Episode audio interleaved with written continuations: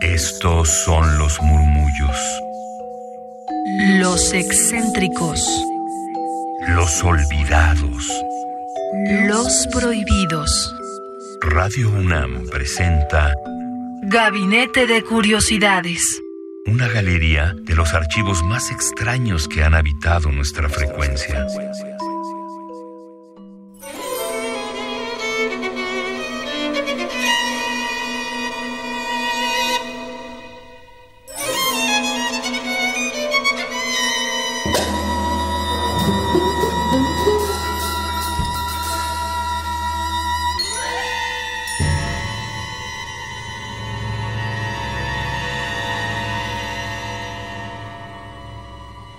Bienvenidas, bienvenidos a Gabinete de Curiosidades. Yo soy Frida Rebontulet y ustedes son mis almas hertzianas que hoy navegarán en la música sinfónica de un autor, compositor muy particular que seguramente varios, varias conocen, si no es que están por ahí abajo ocultos de una piedra.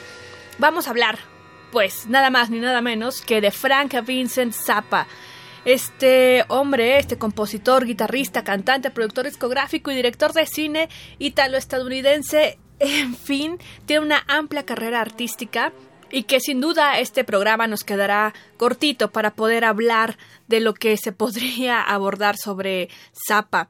En esta ocasión vamos a hablar de un álbum particular, pero Iniciamos por el comienzo. Este hombre nació el 21 de diciembre de 1940. Él cuenta con una carrera de más de 30 años. Zappa compuso distintos géneros, rock, jazz, blues, electrónica, música concreta, música sinfónica, entre otros tantos géneros a los que le entró y que sin duda escucharlo siempre es un mix de varios de ellos. Él trabajó también como director de cine y de videoclips y diseñó portadas de álbumes.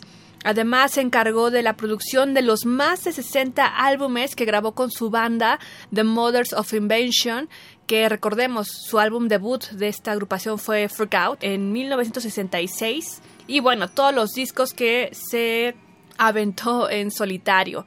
Él fue un compositor y músico autodidacta. Es importante eh, saber eso porque sin duda es una inspiración para quienes se adentran en este mundo de la música y que tal vez no tienen ese acceso a una educación más académica sobre la música. Y bueno, por su diversidad de gustos musicales es que llegó a crear música a veces imposible de clasificar. Como iniciaba en un estilo particular, terminaba esa misma pieza en otro completamente diferente. Muchos de sus álbumes son considerados esenciales en la historia del rock y es reconocido como uno de los guitarristas y compositores más originales de su tiempo. A principios de 1990, Zappa visitó Checoslovaquia. Esto fue a petición del presidente Václav Havel, que era fan de él, sin duda, y que le pidió que sirviese de asesor de comercio, cultura y turismo a este país. Zappa aceptó con entusiasmo esta cuestión honorífica, pero la administración estadounidense, el tío Sam, presionó a Checoslovaquia para que retirase la propuesta. Havel, por consiguiente, nombró a Zappa un agregado cultural no oficial y para la cultura checoslovaca, Zappa es un personaje importante, incluso en su propia cultura. Lamentablemente, la mayoría de los proyectos de Zappa llegaron a un alto en 1990 cuando se le diagnosticó un cáncer de próstata terminal y esta enfermedad ya llevaba 10 años desarrollándose eh, en su cuerpo, en su organismo y fue considerada inoperable al momento en que le fue detectado. Después de este diagnóstico, Zappa dedicó la mayor parte de su energía, de su entusiasmo a componer obras para orquesta moderna y para el sinclavier, que es uno de los primeros sintetizadores y sampler en 1991, Frank Zappa fue elegido para ser uno de los cuatro compositores en el Festival de Frankfurt del Meno de 1992. En estos invitados estaba nada más ni nada menos, ya hemos hablado de ellos aquí en Gabinete de Curiosidades, John Cage, Karl-Heinz Stockhausen y Alexander Kneifel. Imagínense este, estos invitados y con ellos Frank Zappa pues era era algo bastante importante de considerar, grandes figuras de la música. Posteriormente, la orquesta de cámara, el Ensemble Modern, se interesó en tocar la música de Frank Zappa, aún estando delicado de salud. eh, Zappa les invitó a Los Ángeles a, esta, a este ensamble para los ensayos de las nuevas composiciones y los arreglos de algunas composiciones antiguas, materiales antiguos que tenía ahí. En septiembre de 1992 las actuaciones se llevaron a cabo como estaban previstas y aunque Zappa solo pudo estar presente en dos de las presentaciones de estos conciertos del Frankfurt del Meno por la enfermedad, eh, Zappa recibió una ovación de 20 minutos. Este sería su último aporte profesional en público y de las últimas apariciones también. Frank Zappa murió de complicaciones de cáncer de la próstata el sábado 4 de diciembre de 1993.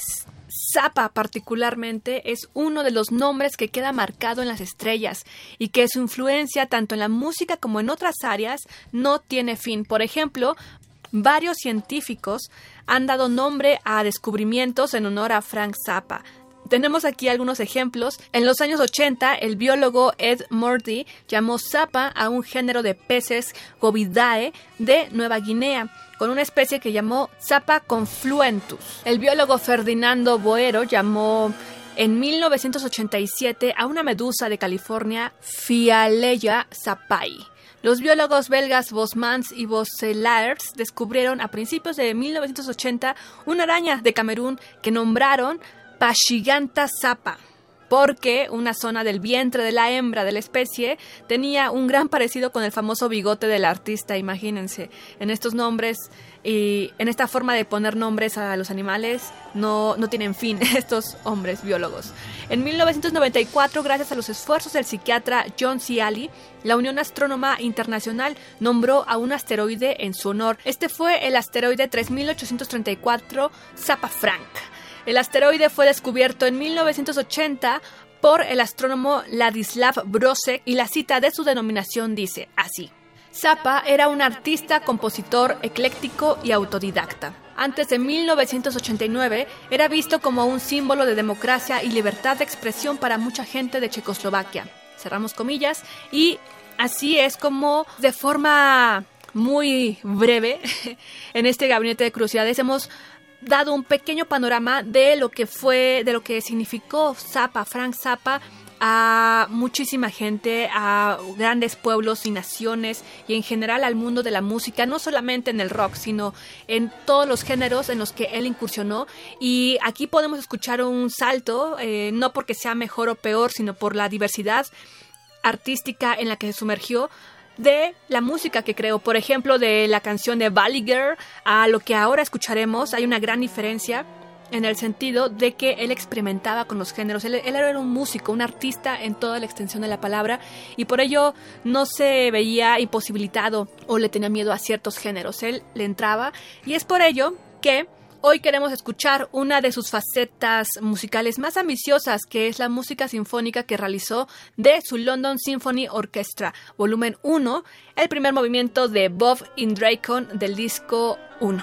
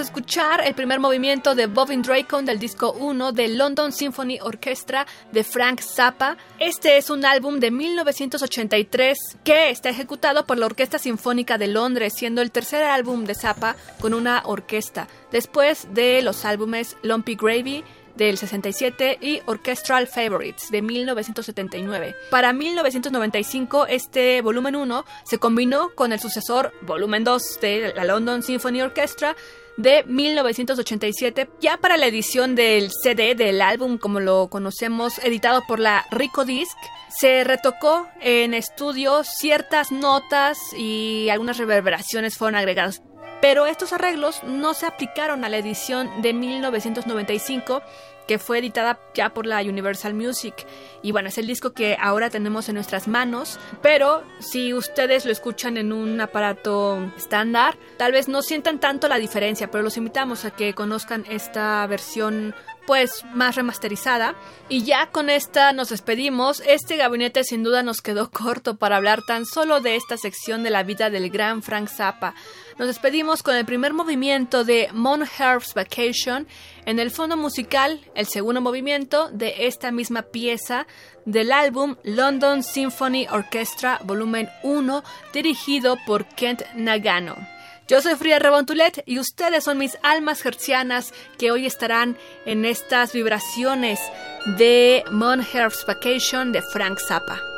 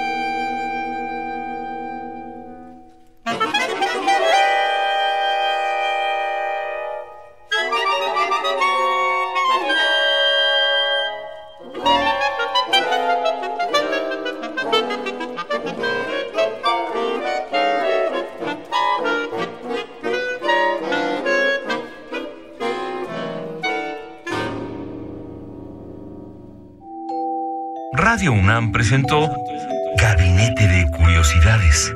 Refugio de experimentación, memoria y diversidad sonora. Dispara tu curiosidad en la próxima emisión.